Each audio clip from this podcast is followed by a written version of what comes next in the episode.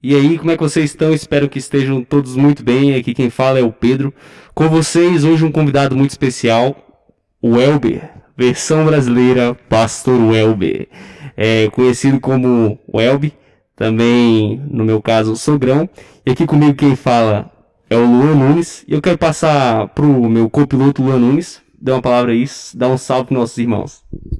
Que negócio de copiloto, que eu sou o comandante aqui dessa, dessa, desse podcast. Salve, salve galera, Luan Nunes na voz. Mandar um salve pros nossos amigos, companheiros aí que acompanham o nosso podcast. Ele tem que criar um bordão, né? Que esse salve, salve galera aí é de, de outro podcast aí famoso.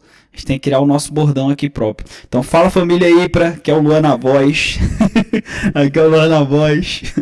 Mandando um salve aí para todos vocês que acompanham o nosso podcast. E como o Pedrinho falou, nós hoje temos aqui um convidado mega ultra especial e quando o homem bradar aqui, que vocês sentirem o peso da voz dele, vocês vão achar que está ouvindo o próprio Senhor falando com vocês. Pastor Welber Costa, o homem da voz poderosa. Fala aí, pastor, manda um salve para nossa galera. Bom dia, boa tarde, boa noite. Para não sei que hora que você vai ouvir o programa, né? Vai ouvir aí o podcast. Obrigado pela oportunidade, que Deus abençoe e continue inspirando vocês aí. E estamos aqui. Eu sou o Elber Costa e daqui a pouquinho a gente vai estar tá tocando esse barquinho aqui e vamos ver o que, é que vai dar nesse podcast de hoje.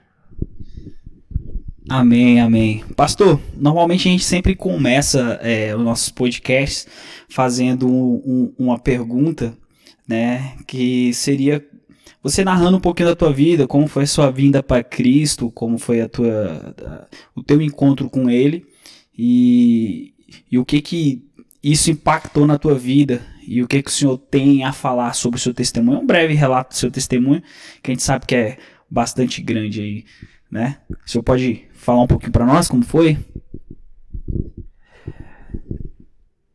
É, tem um hino bem antigo que diz assim, do presbítero Roberto Carlos, não sei se vocês lembram, que diz assim, não, não é dele não, é do presbítero que Peninha. Tudo foi apenas uma brincadeira que foi crescendo, crescendo. Enfim, é... Deixa eu tirar, eu tô de máscara aqui, irmão, porque, né? Enfim. É... Olha só, eu eu, na, verdade, eu, eu morei com a minha avó dos 7 aos 9 anos, dos 7, dos 7 aos 15 anos de idade. E, eu, e ela era da Assembleia de Deus. Né? Então, nesse período, eu estava indo com ela para a igreja, né? eu, na minha, é, como criança, pré-adolescente, adolescente, indo para a igreja com ela. E depois eu voltei para casa da minha mãe, né? Meus pais eram separados, voltei para casa da minha mãe e. É, Claro, me afastei né, da, da igreja e tal, né, até porque era adolescente, estava agora no mundo, né? Estava agora no mundo, é, no mundão de meu Deus, né? E, e aí é, fiquei, fiquei na minha cidade até os meus 19 anos, mais ou menos, né? Depois depois saí do meus sa, saí dos, da minha cidade com 19, 19 para 20 anos mais ou menos e fui morar em Imperatriz, no Maranhão. Lá comecei a fazer rádio, era um sonho que eu tinha, e comecei a trabalhar em rádio como locutor profissional. Trabalhei lá em duas emissoras lá em Imperatriz e Açailândia, rádios seculares, claro, não eram, não eram evangélicas.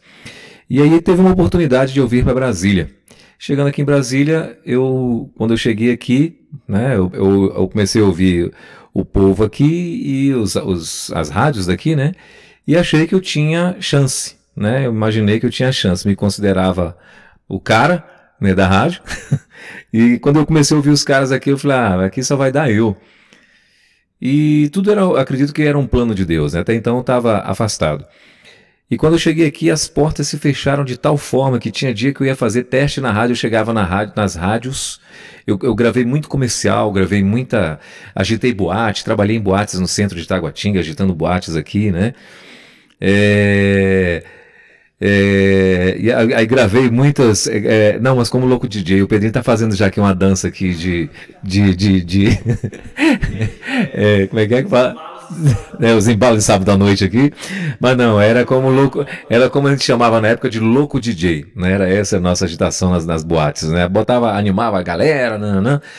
E assim, gravei muitos comerciais para várias empresas, gravei todas, praticamente para todas as rádios aqui de Brasília. Mas cara, quando eu ia fazer os testes para eu poder entrar, tudo dava errado. Um dia faltava energia, um dia o, o, o, o operador não ia, marcavam, eles não iam, eu chegava, tinha um monte de coisa, de repente apareceu um monte de tarefa, nada dava certo para eu entrar em rádios seculares. E aí o que aconteceu? Eu conheci a minha, minha esposa, na época, né? E ela estava indo numa igrejinha pequenininha, lá na Ceilândia. Eu morava no núcleo Bandeirante, e uma das coisas que ela me falou foi isso. Ela falou, olha, eu estou indo na igreja, se você quiser, né, me ver durante a semana, vamos para a igreja. E eu comecei a ir né? Naturalmente fui para a igreja.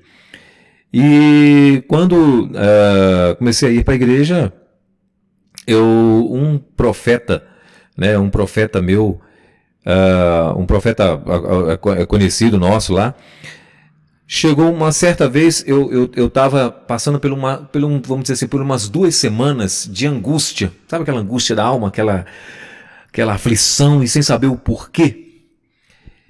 E era, era, era, algo engraçado. Eu tava, e assim, tudo estava indo muito bem, né? Eu estava muito bem empregado na época, né? Tava, na época eu estava ganhando muito bem, né? É, é, tava com a minha namorada, né? Que então a minha esposa e indo para a igreja e tal, mas só que numa angústia, numa tristeza, numa, né? E até então eu não tinha me decidido. Estava indo para a igreja, mas não tinha também aceitado ou me reconciliado, me reconciliado, né? Mas assim, para o mundo em que vivemos, estava tudo normal, né? Assim, é, materialmente tudo normal, tudo fluindo bem. E aí o que aconteceu? Esse cara chegou comigo e falou assim: Olha, Deus me deu uma visão. Eu, fui chegando na igreja e ele me deu, uma, ele chegou comigo e falou: Deus me deu uma visão que você estava numa parada de ônibus e alguém chegava para te assaltar e você ia levar um tiro. Eu acho que você. E eu senti que aquilo era de Deus, que aquilo veio de, de uma forma tão impactante no meu coração. Uma confirmação, né? E aquilo veio de uma forma tão impactante no meu coração que aí eu, na hora, eu comecei cair em choro ali. E aí fizeram um apelo e eu aceitei a Jesus naquele dia. E, cara, com dois meses que eu tinha aceitado a Jesus, uma conhecida minha me liga e disse para mim o seguinte: ia ter o lançamento de Rick Renner na mansão do Lula na época. E Rick Renner estava sendo lançado aqui em Brasília na época. Ia começar, né, e tal, aqui, uh, uh, melhor, eles iam consolidar, vamos dizer assim, o que eles estavam começando na época, estava arrebentando, e uh, já nacionalmente, né? E aí sei que ia ter esse lançamento desses caras na mansão do Lula. E ela, essa moça que me conhecia, diz que tinha feito um contato com um deles para que fizesse uma ponte com o Vigbert Tartucci para eu começar na atividade. Era só para eu me apresentar para o Vigbert Tartucci, que é o dono da atividade da Jovem Pan, que eu iria começar na radioatividade. Eu, quando conto isso para as pessoas, eu digo até o seguinte: eu não sei como eu não fui. Né? Porque imagina, dois meses apenas de convertido, meu sonho voltar para a rádio, né? Tentei de todas as formas, não consegui. Foi só eu aceitar Jesus que de repente essa porta abriu, né? Então foi uma tentação que eu não sei como que eu, que eu, que eu, que eu venci, não sei. Diante de Deus eu não sei. E, e aí o que aconteceu? É, não fui. Aí eu trabalhava de. Eu, era, eu trabalhava numa rede de, de, de lojas de pneus e, e eletrodoméstico aqui em Brasília. E lá Chegou dois camaradas lá, um era o Davi Malafaia, né, que é, é, é primo do, do, do, pastor Silas Malafaia, e o outro era o Jairo Ribeiro, que era na época ele era da Rádio Câmara, inclusive era quem fazia a voz do Brasil, e foram comprar alguma coisa nessa loja. E aí um vendedor, quando soube que eles eram de rádio, e o Jairo estava abrindo, montando uma equipe para trabalhar na Rede Boas Novas aqui em Brasília.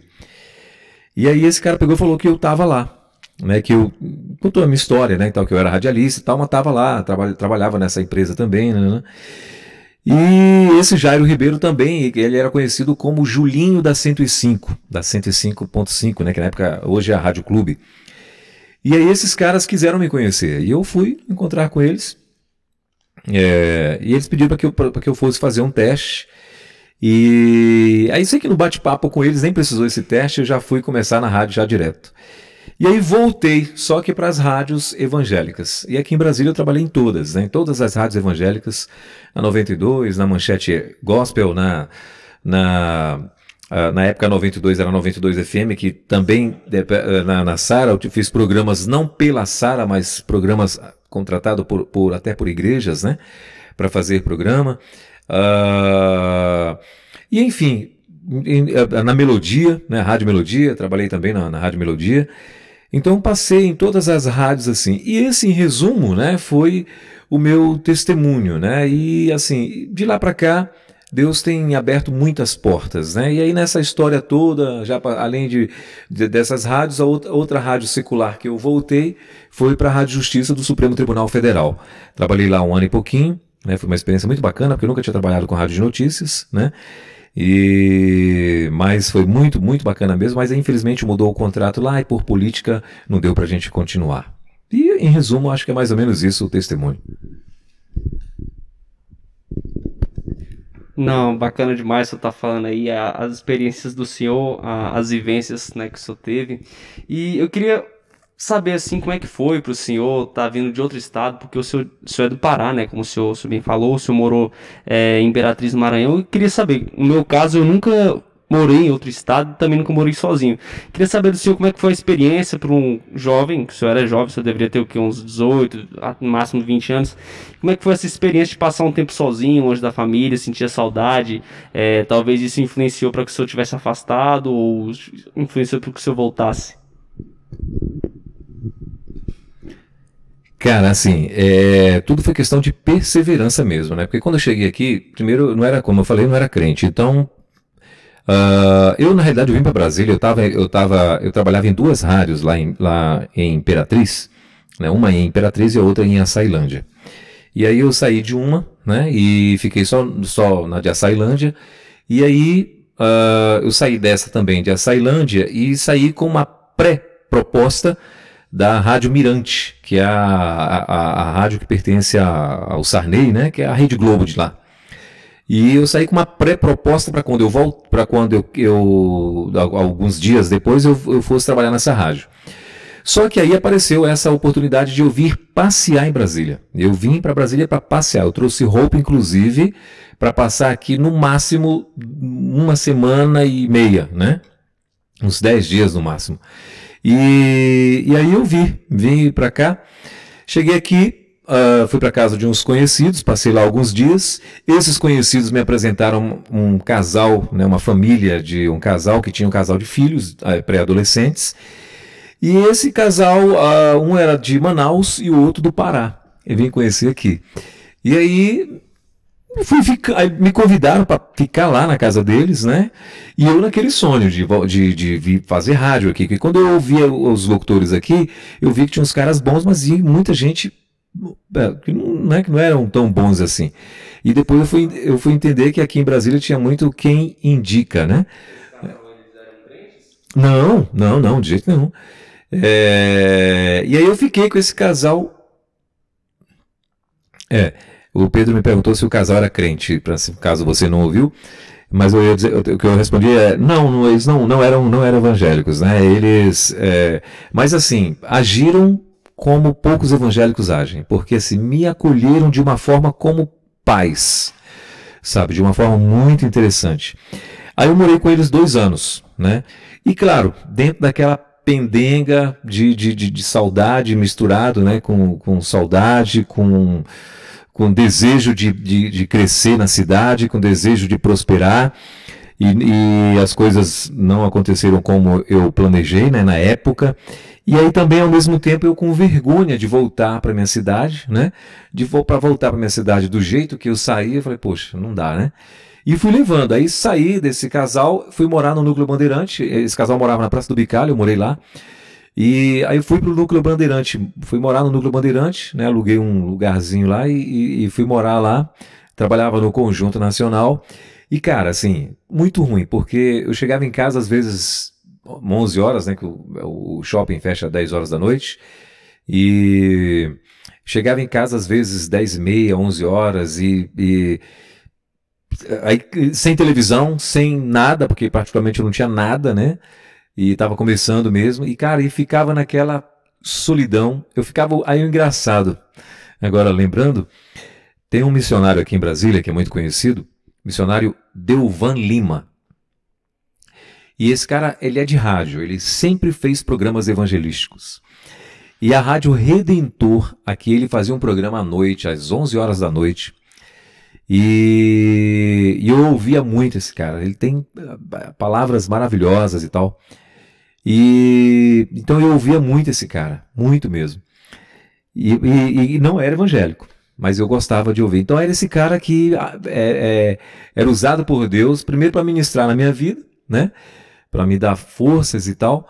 E, e também para me tirar daquela solidão. Né? Então eu ficava com o radinho que eu tinha, que eu tenho inclusive esse rádio até hoje, né? E ficava ouvindo esse cara né? E depois, tempos depois, quando eu fui trabalhar na Melodia, ele foi fazer programa na Melodia às 11 horas da noite. Eu falei para ele, inclusive ele ficou, né? Eu falei para ele, falei, olha, você foi, você tem uma, uma, uma contribuição na minha, no meu, é, na minha reconciliação, né, com Jesus, porque eu te ouvia muito e tal. Ele achou muito legal.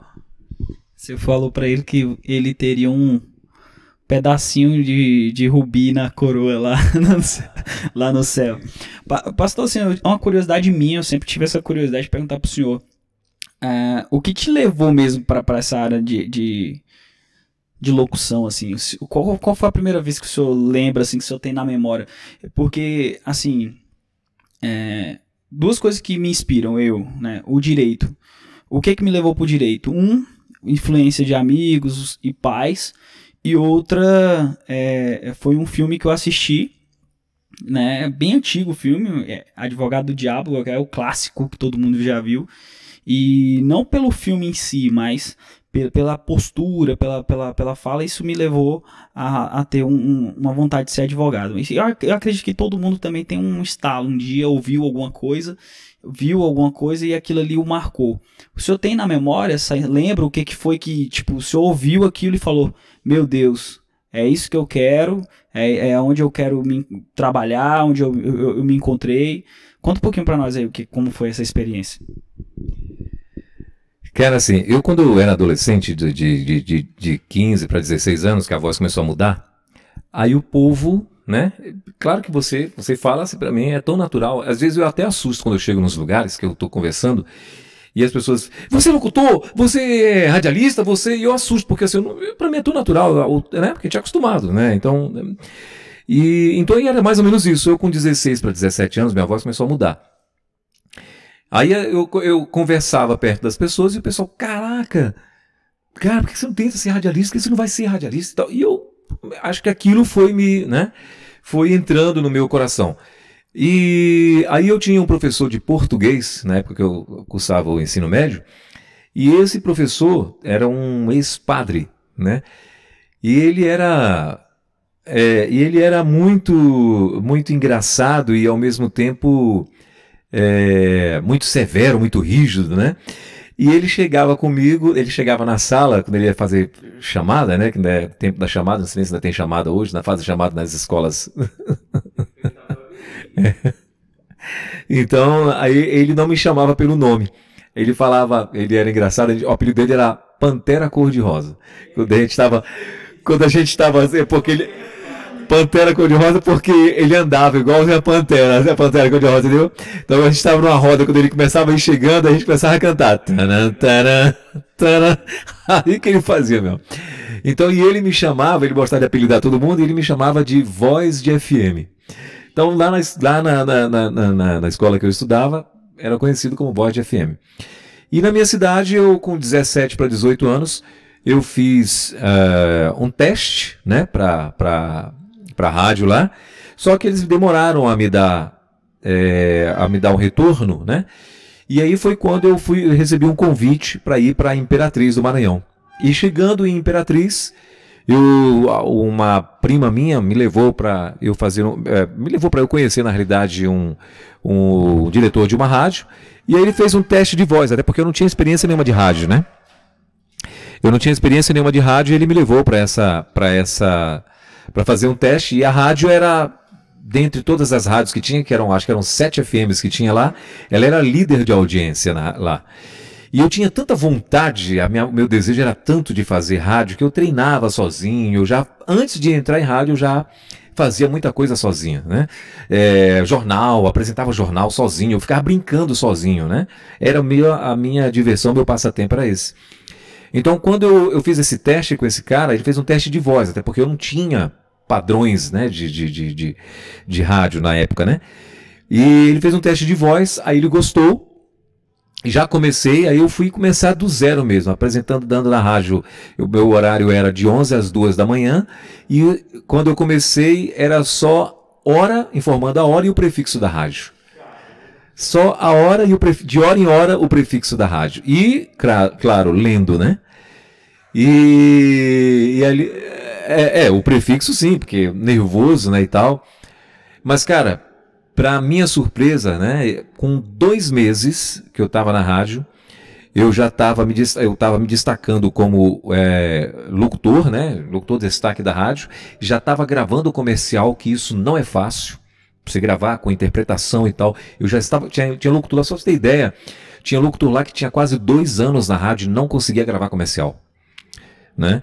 E, e, já vinha de outros carnavais os caras, né? E não conseguia gravar, né? Porque a, a, a, a locução profissional tem um pouco de interpretação. E ou você faz curso, ou então, ou então você se esforça muito, né? Curso de teatro, né, e tal. E eu nunca fiz, e até me arrependo disso, né? Que eu, eu, eu tenho um sonho que eu comentei já com o Pedro, que eu sou meio frustrado, que eu queria, eu queria muito é, ser dublê de voz, mas eu não, não, não, acho que na minha corrida, na minha vida corrida, não, não fui atrás disso, mas eu sou meio um pouco frustrado com isso.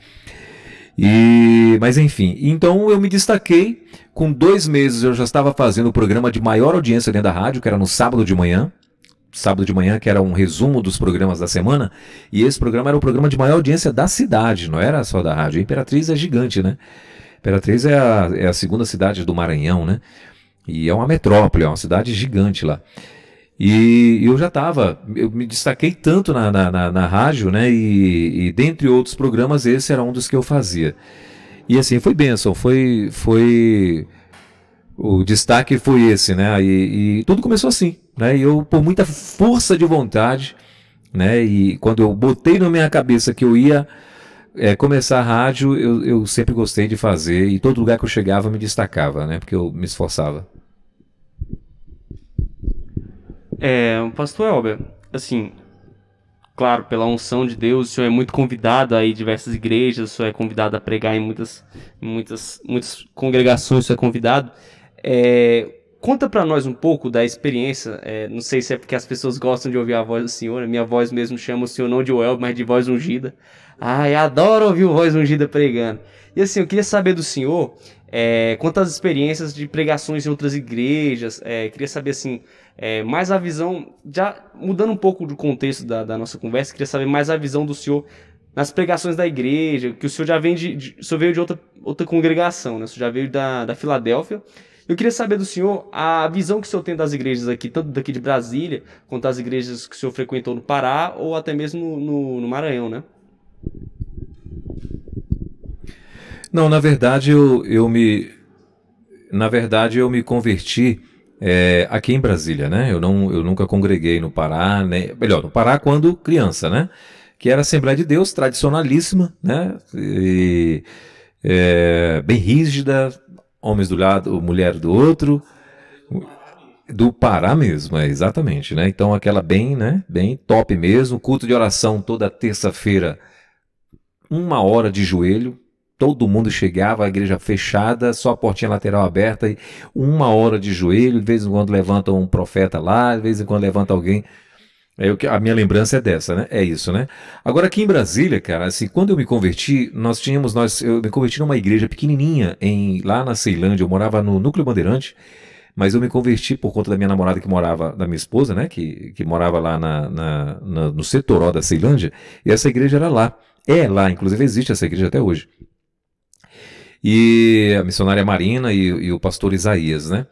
E então eu, quando eu cheguei lá, o grupo de jovens era muito intenso, né? Que inclusive a, a nossa psicóloga aqui, a Lucimeire, né? Que também é dessa época, e eu conheci ela lá, ela, o Leone, o esposo dela, enfim.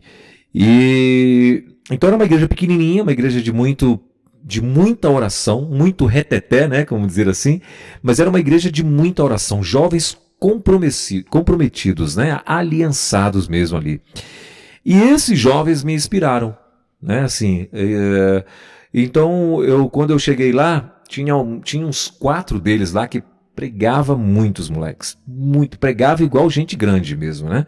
E me inspiravam esses caras, né? O jeito de que eles pregavam e tal, e esses caras eu ficava imaginando, eu falei, cara, será que um dia eu vou conseguir pregar igual esses caras, né? Se eu conseguir 10% com esses caras, né? E e uma coisa que me facilitou, vamos dizer assim, na minha, na minha carreira, na minha vida de, de, de agora já como como ministrante da palavra de Deus, é justamente a, a comunicação, né? Que quando você tem a, a a, comunicar, a facilidade na comunicação. Então, acho que você acaba contribuindo também para a pregação, né? Então, em poucas palavras, você dá o teu recado, né? E foi o que aconteceu. Então, eu, eu saí dessa igreja, a gente abriu uma igreja na, na, na ali também no Setoró, né? Na, com a igreja Ministério Vinho Novo, Aí nós saímos desse Ministério Vinho Novo, eu fui para Ministério da Fé, né?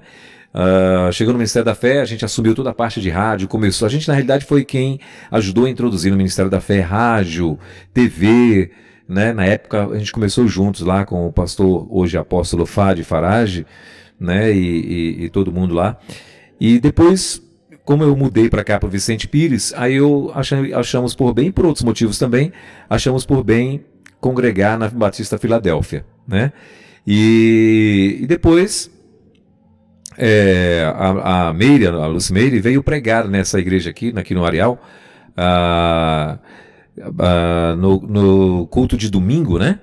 Ela veio pregar. E aí vieram os meus filhos, as filhas dela, a minha esposa, né? Vieram para esse convite e participar desse convite aqui. E chegando aqui, é, os jovens foram muito receptivos, né? E, e convidaram elas para vir participar do Em Unidade, que acontecia na época toda segunda-feira, né? E aí, como eram jovens, a gente tem que vir, eu que vinha trazer, que vinha buscar, ou às vezes para não ter que vir aqui, que a gente mora lá no Vicente Pires, né? E a igreja fica no Areal eu vinha trazer e vinha deixar, ou então vinha, já ficava aqui.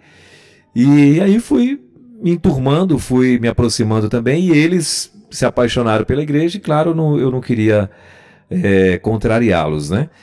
E a, a, a, já estou indo até para outra coisa, você nem me perguntou isso, mas é, enfim.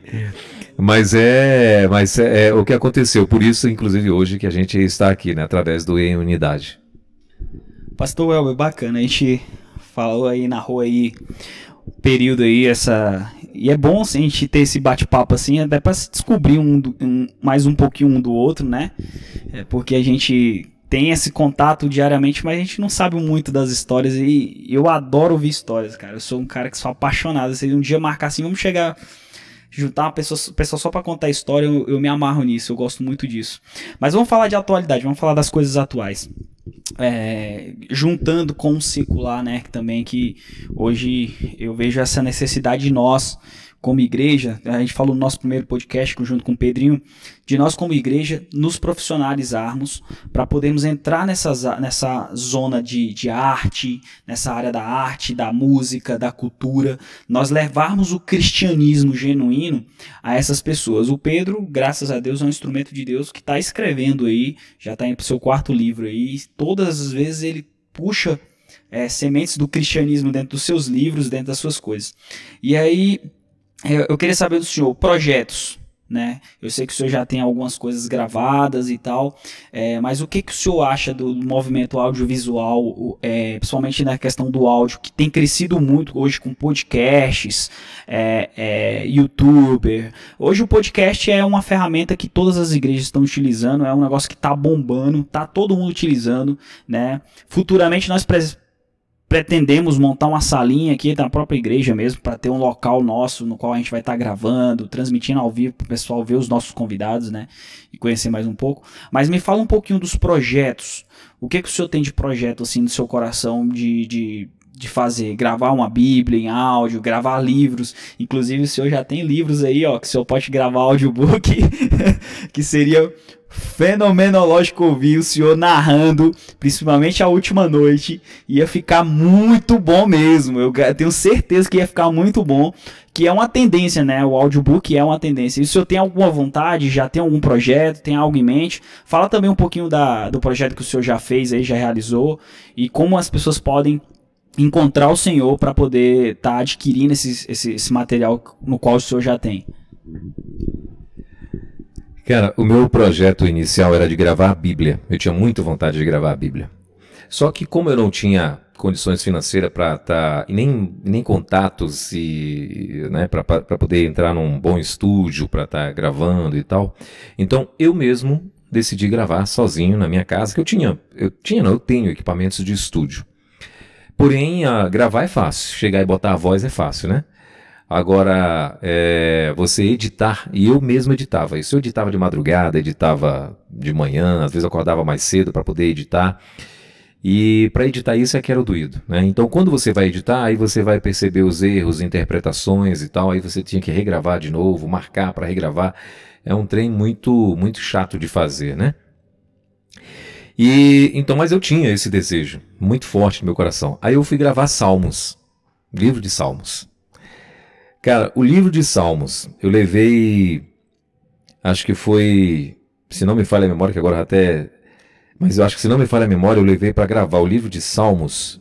Eu acho que foi um ano, acho que foi um ano e dois meses para gravar o livro de Salmos. Ou seja, o livro, como eu falei, para narrar, moleza mas para editar eu gastei mais de um ano. Só o Salmo, eu lembro bem disso, só o Salmo 119 foram seis meses, pra você ter ideia, para poder editar. Claro que eu editava no meu tempo, né? Então, assim, eu não tinha, não ficava o dia todo na frente do computador, não, era no meu tempo, era de madrugada, era de noite, era chegava do trabalho, era na madrugada quando todo mundo estava dormindo, né? Então eu ia é, e ficava ali editando, às vezes acordava bem cedo, bem de madrugada também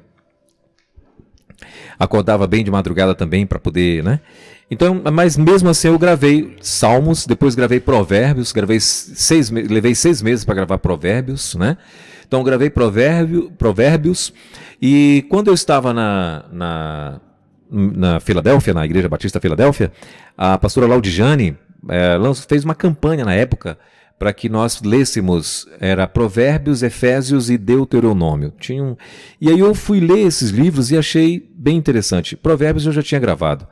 E aí também aproveitei na época e gravei Deuteronômio, né? E gravei também o livro de Efésios, né? E aí gravei também um, até inspirado pelo pastor Juan Henrique Palharim, que ele tem, todas as pregações dele, ele sempre conta, né, uma, uma historinha antes e tal. Então, inspirado nele, eu também gravei um CD só de histórias verídicas ou não, mas que você tira uma, um, um, alguma coisa desse, né, desse, é, desse, desse projeto. O Pedrinho, eu fiz uma, o Pedro, né, o Pedro Itagibo, escritor, né, agora falando aqui do escritor, eu fiz um compromisso com ele, eu tô com uma construção na minha casa, minha sogra está construindo um é, uma, tá, minha sogra está construindo uma casinha nos fundos da minha casa e eu é que sou o gerente administrativo desse trem, né? E peão na, e orelha seca nas horas vagas. E aí o que acontece, cara? Eu, tenho, eu preciso terminar lá e eu quero, também quero, eu quero é, é, botar a voz aí no, no, nesse, nesse, nessa última noite, nesse livro, né? A última noite aí, que é, o feedback que a gente está pegando aí, principalmente a minha esposa mesmo, gostou muito, que é surpreendente o livro e tal. E, e, eu quero sim, eu quero botar a voz aí. E o meu projeto lá, eu já, te, eu já até recebi é, é, algumas propostas e convites, estou aguardando o ok desse povo, né? Tem uma empresa aí, né? Que como eles não me contrataram, também não vou dar o nome deles não. É, é então e fizeram um contato comigo e tal para estar tá botando a voz em livros, né? Aí, só que eles me explicaram direitinho lá, eles falaram que eles têm vários locutores, né? E aí o que é que eles fazem? O produtor deles lá, um, a pessoa que é especialista nisso, é, vê o livro, né? Ou seja, ela lê o livro e e aí ela encaixa, né, pela experiência dela, ela encaixa uma voz.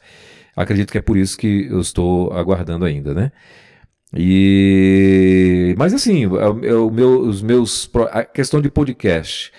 Para ser bem sincero, devido à minha correria, né, eu gostaria até de me aprofundar mais, né, até porque a tecnologia hoje está muito bacana e, e, eu gostaria até de me aprofundar mais. Mas ainda não tive essa, vamos dizer assim, essa oportunidade. Quanto à Bíblia, eu quero, não, esse sonho não morreu, não, eu quero gravar a Bíblia. Porém, eu quero é, gravar no estúdio agora. Eu quero.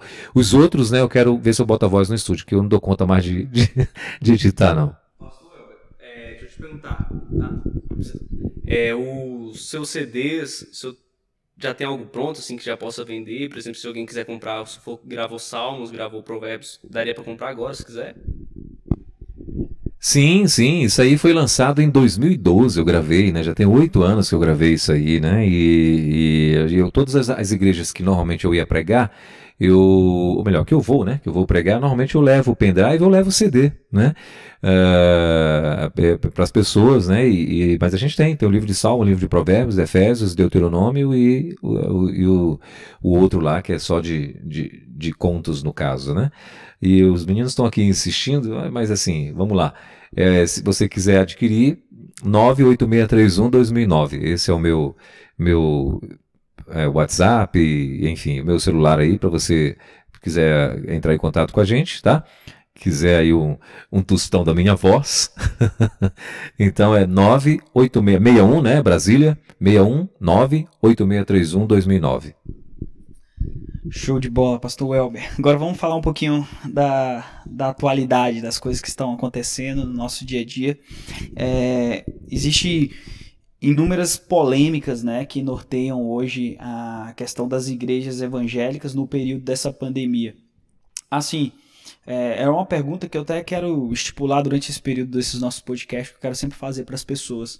O que que é, essa pandemia trouxe é, de diferente para a tua vida, lógico que impactou de, de, uma forma direta, mas o que, que ela trouxe de aprendizado para o senhor? O que, que o senhor tirou de lição de moral esse período que o senhor ficou, que nós ficamos reclusos, que nós tivemos que nos adaptar a uma nova maneira de viver.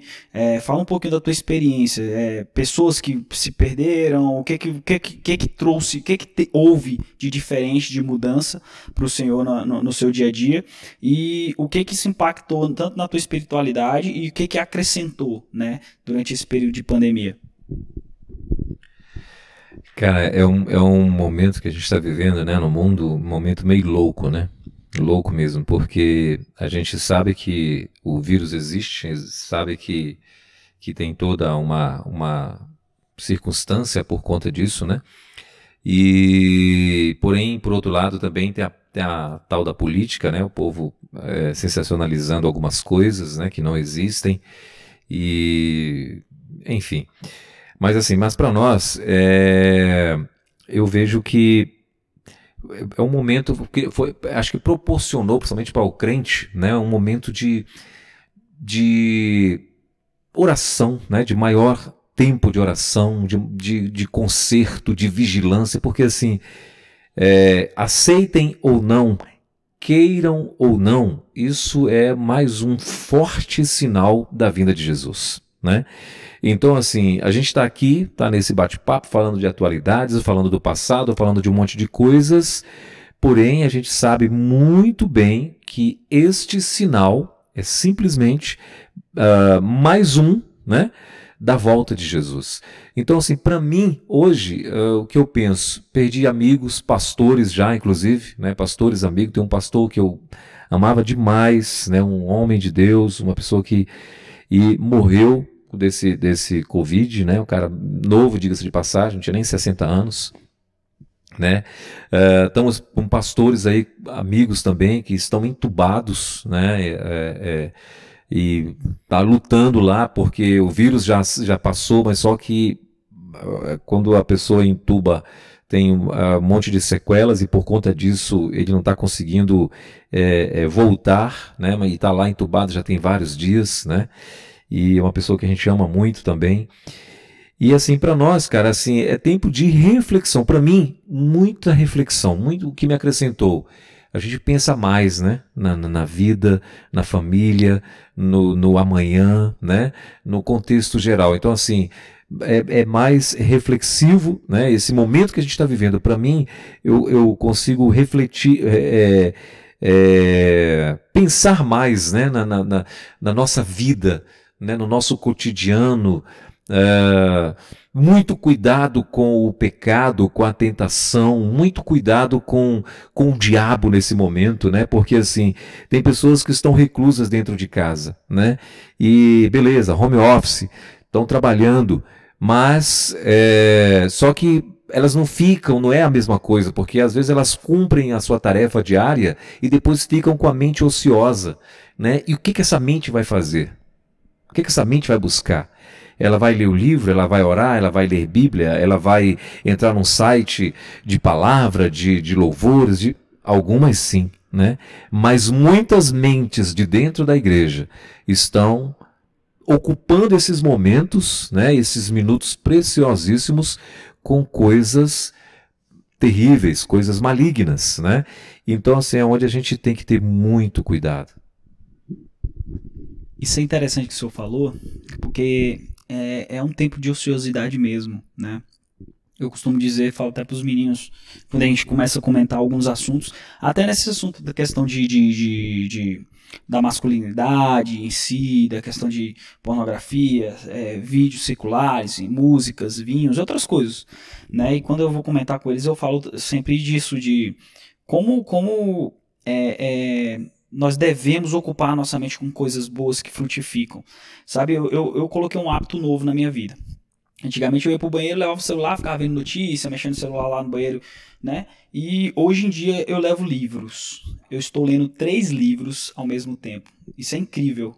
E hoje aconteceu algo incrível, né? Eu queria compartilhar com o pessoal que está ouvindo nosso podcast. Eu estou lendo dois livros. Um é Cartas do de um Diabo ao Seu Aprendiz. Eu estou relendo esse livro porque quando eu li ele há um tempo atrás, eu acredito que eu não tinha a maturidade nem, nem o conhecimento que eu tenho hoje ao lê-lo. E o outro livro que eu estou lendo é, são As Cinco Linguagens do Amor, que é um livro clássico aí para quem vai casar. Recomendo a todos que vão casar, inclusive a você, viu, Pedro? Depois eu vou te emprestá-lo. E incrível como Deus trabalha com nossos corações está disposto a ouvir.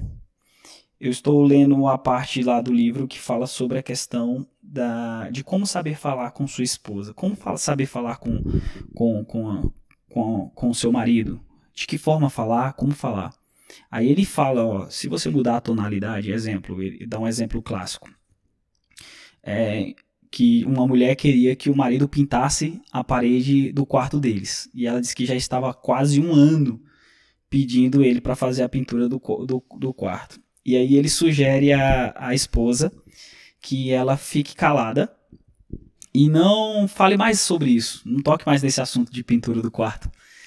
E, e aí ele pega e fala que de repente ela vem e resolve, e ele de repente do nada vai lá e pintou o quarto, sem ela precisar falar.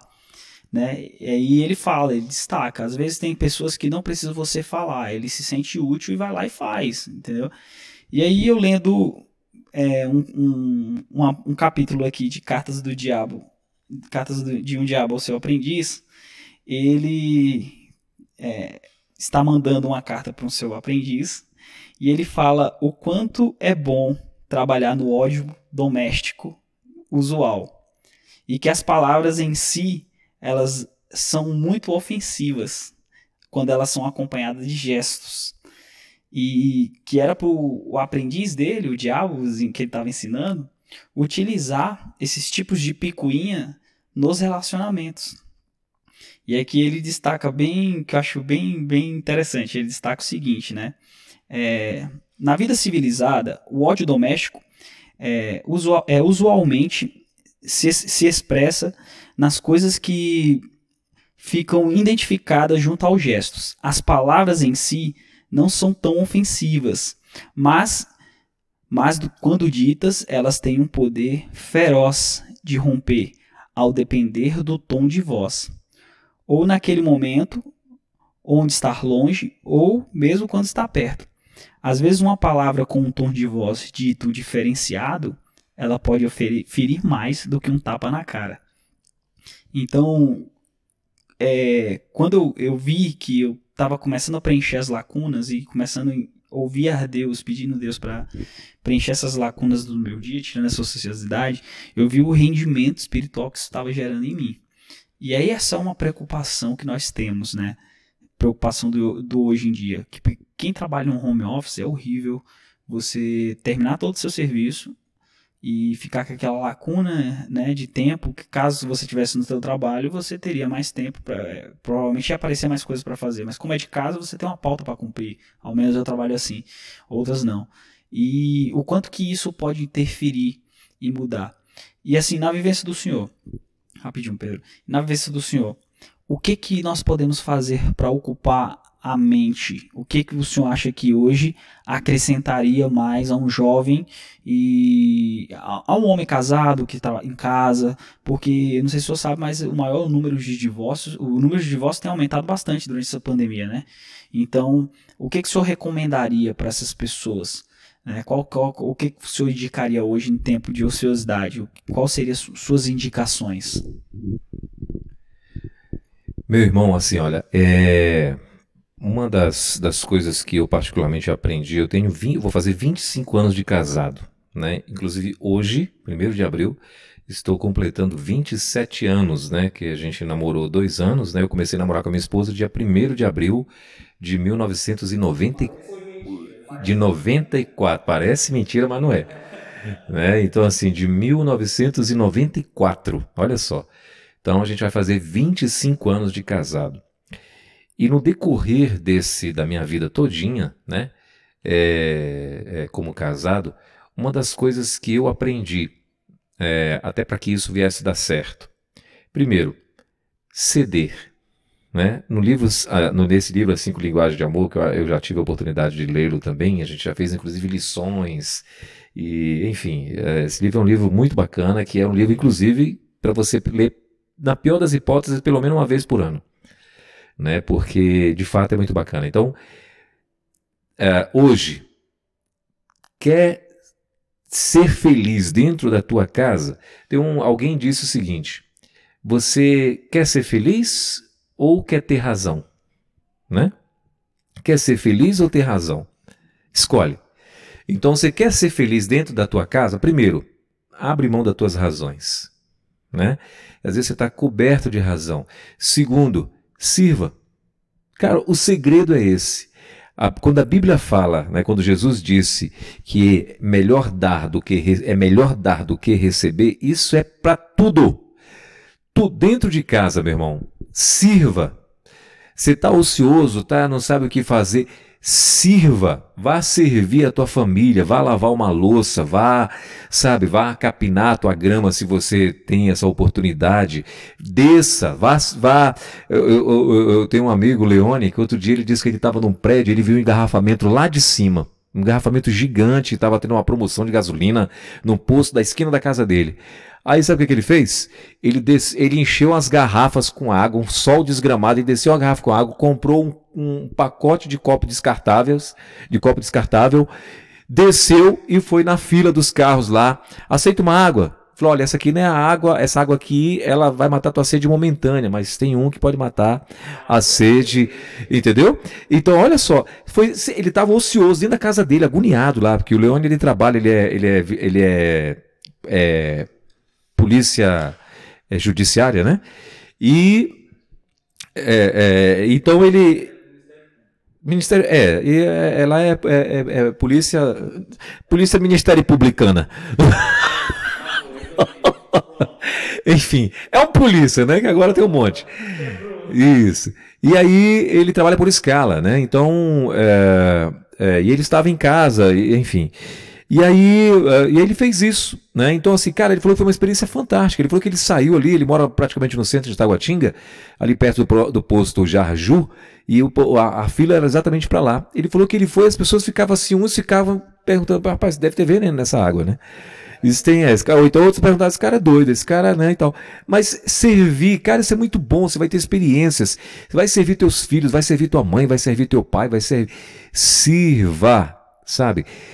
Se você está na igreja e às vezes, né, você está lá, está ocioso, vai servir na tua igreja, faz alguma coisa, vai capinar lá, faz alguma coisa, mas assim, não dê lugar para o diabo, meu irmão. Ah, alguém disse, a mente vazia é oficina do diabo. Irmão, é exatamente isso. Se você está com a tua mente ociosa, você vai fazer besteira, né? Você vai planejar pecar, você vai, porque uh, tem aquela passagem lá de Davi. Davi, que, Davi era um cara super atarefado, ele, ele, ele era um cara de guerra, era um cara que estava na ativa, né? E de repente os caras teve uma situação e por conta disso ele, os caras ficaram com medo que ele fosse para a guerra, ele ficou no palácio ocioso, não sabia o que fazer, passeando, de repente ele olha, tá lá, tem lá um avião tomando banho. Né? Tá lá Batseba tá, é, é, é, é, tomando banho nua e ele consegue, olha só onde o diabo foi, foi levá-lo, né? E aí todo mundo já conhece a história. Ociosidade, irmão. Ociosidade. Então na hora que ele Pô, com tantas mulheres que o cara tinha, ele bateu o olho numa, essa eu não tenho, essa eu quero. Né? Então, assim, e é exatamente isso que o diabo faz. Hoje nós estamos na época da internet. Se você está ocioso, aí você pega, abre uma internet e, cara, você que é homem, você sabe, homem é o que vê. Ele age pelo que ele vê. Né? Então aí você começa a receber lá, abre lá, ó, Fulana quer conhecer mulheres solteiras, não sei o que, quer namorar em Brasília, quer não sei o que, quer nananã. Cara, basta um clique. Pronto, é só isso que o diabo queria. Você dá um clique, acabou.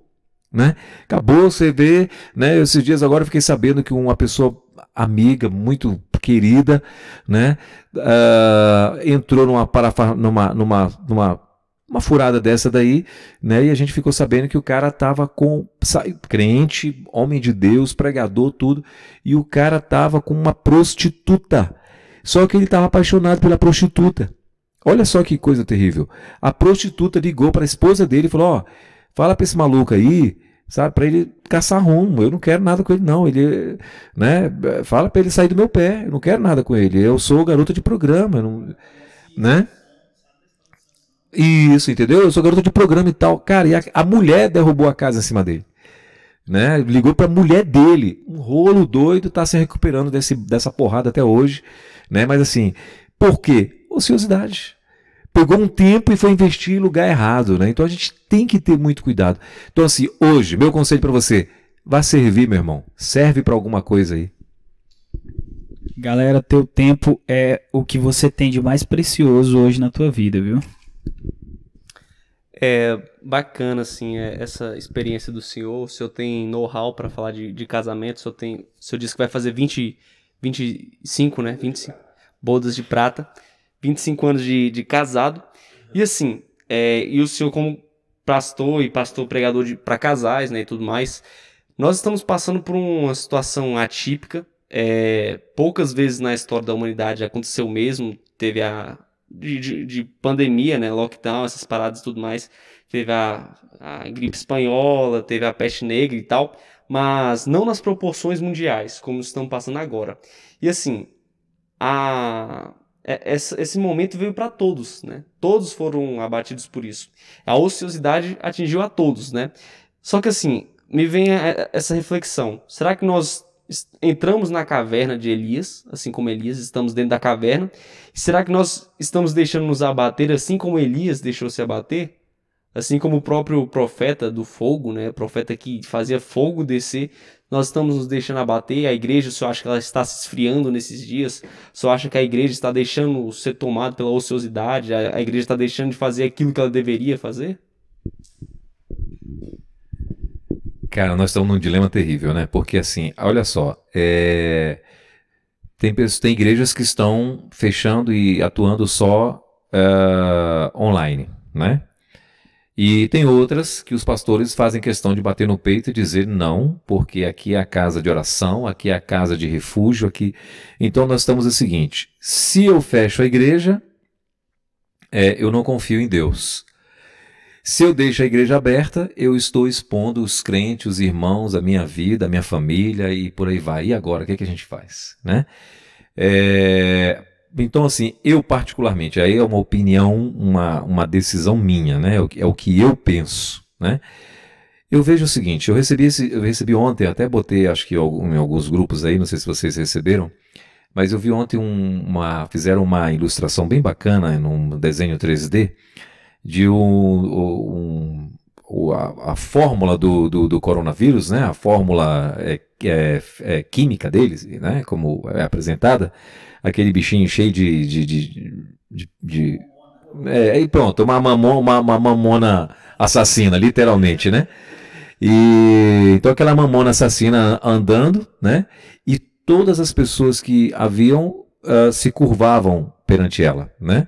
Esse é o desenho, o desenho mostrando as pessoas se ajoelhando ali. Então, homens, mulheres, é, policiais, inclusive até uh, até super-heróis, né? Uh, vi lá uh, o Hulk, acho que a Mulher Maravilha e tal, também se curvando.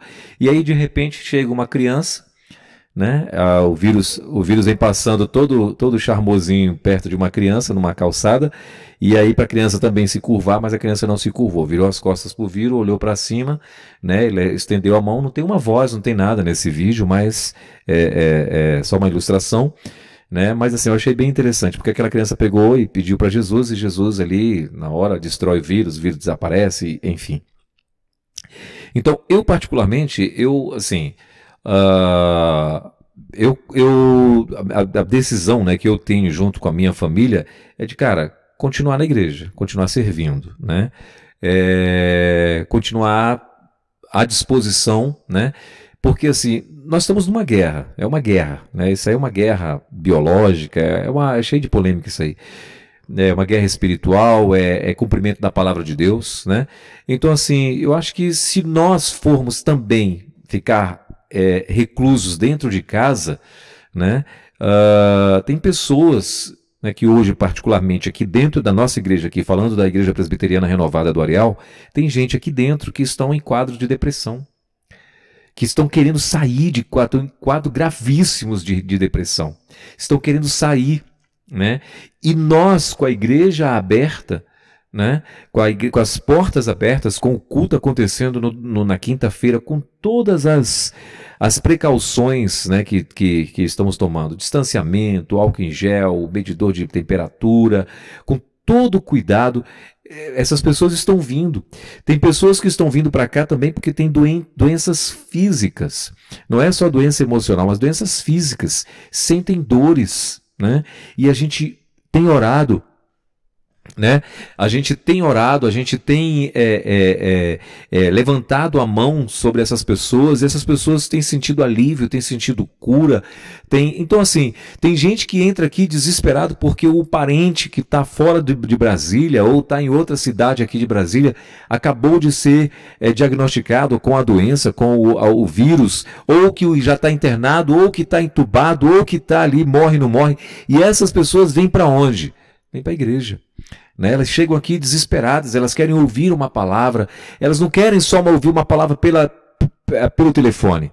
Né? Elas querem falar para você, elas querem chorar, elas querem ali é, é, é, demonstrar. Então, assim, eu particularmente, se eu concordar em fechar a igreja, eu me preocupo com essas pessoas.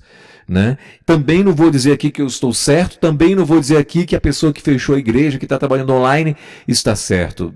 Não, eu, eu, eu, isso é uma convicção minha. Né, uma, uma decisão minha conversada com a minha família, né? E por quê? Porque assim, lá em casa, os meus filhos, a minha filha tem 21 anos, ela está fazendo faculdade, que é online, porém ela faz um estágio. Esse estágio é presencial, ela vai todos os dias, de segunda a sábado sim, sábado não, ela vai para esse estágio, né? E fica ali durante cinco horas, eu acho. Meu filho, segunda-feira passada, começou o estágio também. Né? Ele tem 16 anos. E nos preocupa? Preocupa, porque ele, eles estão no meio de pessoas, estão né, vivendo com pessoas, estão andando, estão é, é, é, lidando ali com pessoas, né, e tal. E, cara, o vírus, se tiver de pegar, vai pegar. E se tiver de morrer, vai morrer. Né? Agora sim, eu não posso também entrar em desespero por isso. É isso eu falando, né? Eu não posso, porque se eu for começar a pensar aqui, é, o procurador da República, que é um, um, um amigo também, congregamos juntos na, na, na, na, na, na no Ministério da Fé, né? O doutor Guilherme Shelby, ele é um, hoje está atuando muito na área de crianças e tal, é um, um dos braços aí da, da ministra Damares. Mas, assim, uh, ele tem um livro que, cara, eu já falei para ele que aquele livro dele eu não leio, não. O título do livro, Viver é Perigoso. Aí ele vai falando tudo que você, as, os riscos do teu dia a dia, o risco do teu cotidiano. Cara, você pegar um, um ônibus é perigoso. Você sair na rua é perigoso. Você que não mora no Lago Sul, né? Tá morando ah, na periferia, né? Porque Taguatinga para cá as pessoas consideram como periferia. Então, assim, é perigoso.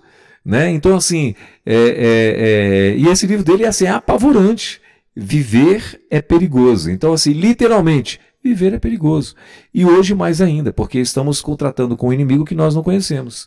Porém, sabemos que o sangue de Jesus nos lava, nos purifica de todo mal, de tudo que, né? E o nome de Jesus é poderoso para fazer mais do que pedimos ou pensamos. Então, cara, eu, eu como eu, eu há muito tempo que eu vivo já mesmo pela fé, então é mais um teste para nós, né? Estamos e precisamos viver pela fé. É isso aí, galera. A gente tem ouvido muito aí, né? É, pessoas que estão realmente se deixando levar, estão se entregando, né? Uh, existem pessoas que só, estão, só estavam precisando desse, da desculpa do vírus para poder entrar em uma depressão. Eu não estou dizendo que a pessoa é, precisava de uma desculpa para ser depressiva. Estou dizendo assim que achou mais um motivo, um gatilho para levá-la àquela vala, né? É, e as notícias não são boas, não são boas mesmo. A gente vê, olha para o lado, olha para o outro e só vê um caminho. E realmente é Jesus. E nessa mesma pegada, pastor, ah, a gente tem visto também. É, ontem a gente teve um. Essa terça-feira a gente teve uma conversa também com um dos nossos amigos.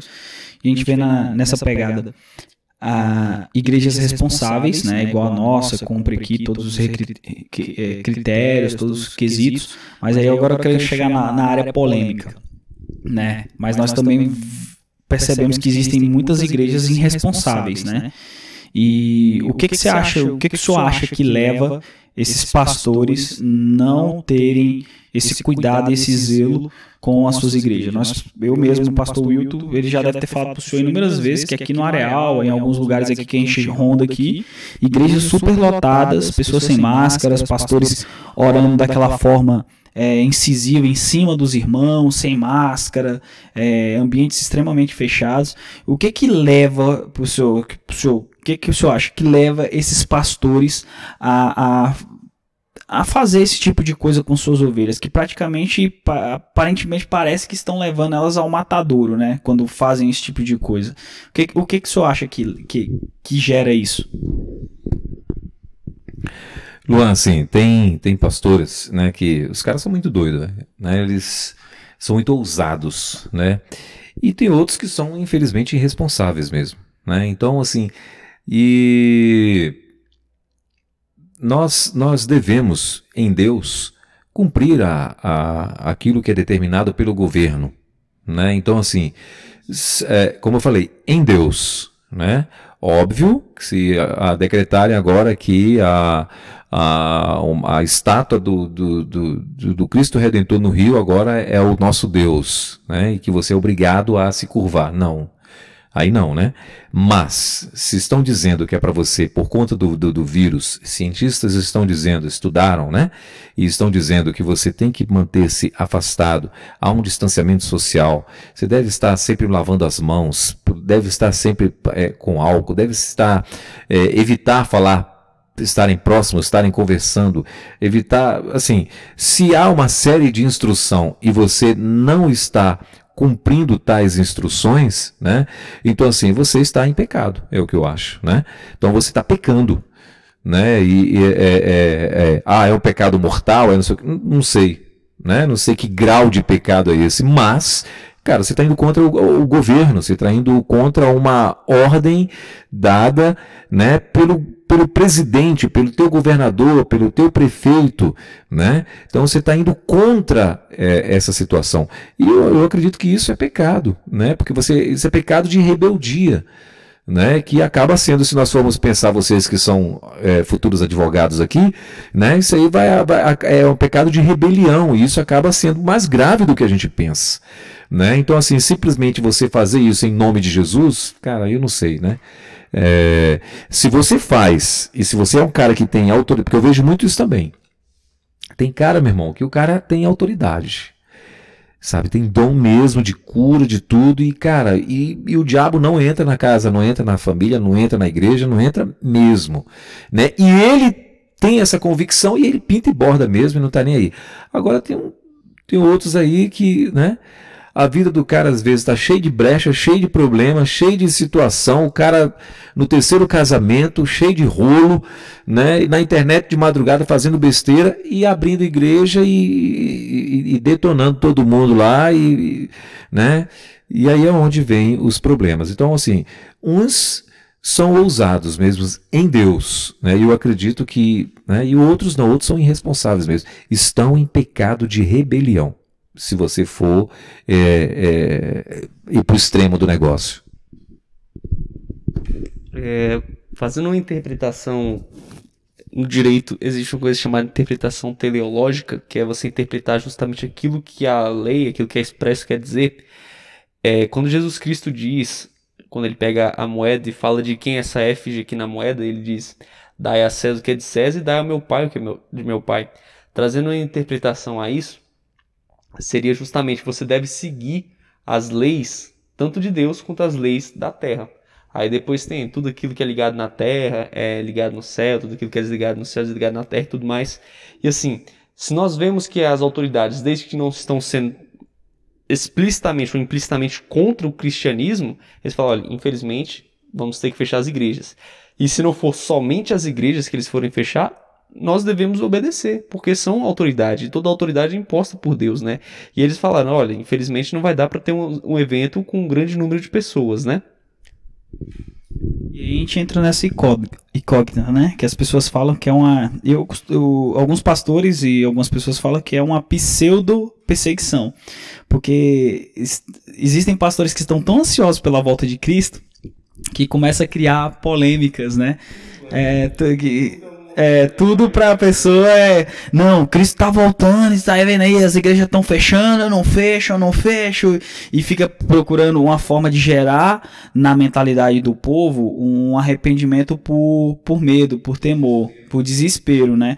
Que eu creio que não vai ser assim. acho que tá notório que são sinais, como o senhor explicou, eu, é, é visível, é notório que realmente Cristo está voltando. Mas, assim. É, o, o crente mesmo, ele não tem que estar tá com desespero, ele tem que estar tá alegre.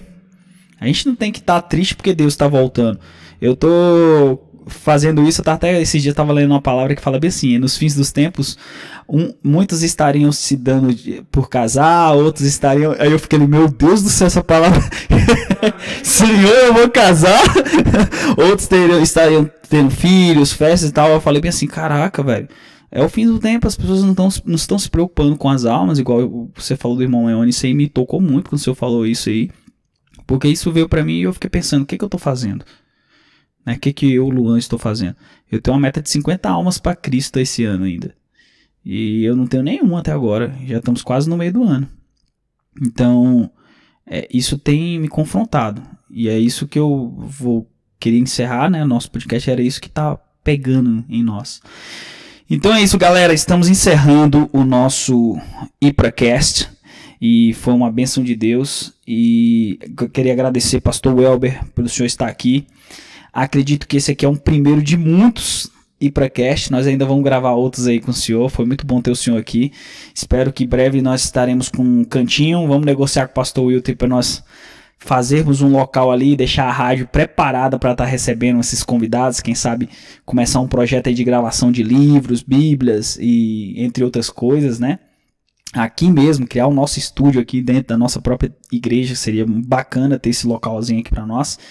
E obrigado aí pelo incentivo. Acredito que isso aqui que nós estamos fazendo tem um pouquinho do Senhor, sabe? Então agradecer ao Senhor porque se hoje nós estamos gravando é porque o Senhor veio com a rádio para cá e influenciou as mídias aqui dentro dessa igreja, né? E tá rodando o nosso podcast também dentro da rádio tem incentivado a gente, está aqui conosco, nos apoiando nesse projeto. Agradeço a Deus pelo Senhor, pela vida do Senhor. E acredito que breve é, nós vamos estar podendo abençoar o Senhor pelo pouco que o Senhor tem feito aqui conosco aqui, tá? Muito obrigado. Muito, né? É, queria agradecer também a todos os ouvintes, vocês que estão nos acompanhando é, pelo, pelo próprio tanto pelo YouTube, você está nos acompanhando pelo próprio aplicativo. Também se você estiver acompanhando pelo Spotify, agradeço muito pela sua presença. É, pelo Deezer, né, o Luan que está cuidando mais dessa área, agradeço a todos que estão nos ouvindo e queria passar a palavra para o Elber, se ele tiver algum agradecimento. Eu agradeço meu pai, minha mãe, né? é, pai de Padre Cis, né, gospel. É, queridos, assim, é, mais uma vez parabenizar vocês né, pela iniciativa, que Deus possa estar dando graça, sabedoria e tempo para vocês, para que vocês possam se dedicar, né? Como eu falei ainda há pouco, e você que está ouvindo, meu irmão, vai procurar alguma coisa para fazer, né? Vai servir, sirva. Né, esses dois jovens aqui que estão com esse projeto, eles estão servindo exatamente você com experiências de outras pessoas, talvez com algumas palavras que foram jogadas aqui, né? E eu creio que não foram pérolas aos porcos, pelo contrário, né? Eu acredito que foi é, é, é, é bênção, né, para sua vida, porque alguma coisa, como o Luan falou, de tudo que a gente falou, ele guardou o exemplo lá, uma das coisas, né? Que eu acredito que ele guardou umas coisas, mas uma das coisas que ele falou que tocou foi o exemplo do Leone evangelizando. Então, assim, você também né, faz isso, vai fazer alguma coisa. E eu agradeço a Deus por você estar aí até agora é, ouvindo a gente, né, que Deus possa continuar ministrando no teu coração. Meninos, obrigado, que Deus abençoe vocês, saúde, paz, se cuidem, cuidem da galera dentro de casa, né, e é isso, é continuar orando, né? E eu quero dizer para você, hoje eu mesmo ouvi um vídeo, um cara falando, olha, você está ouvindo muito, você ouviu desde 2020, vai passar, vai passar, eu nem quis mais concluir o que o cara estava falando. Mas eu quero dizer para você, vai passar em nome de Jesus. Pode ser que não aqui na terra, talvez lá no céu, né? Você vai ser levado, mas eu digo para você em nome de Jesus, vai passar. Aí sim, aí ó. Versão brasileira IPRACAST.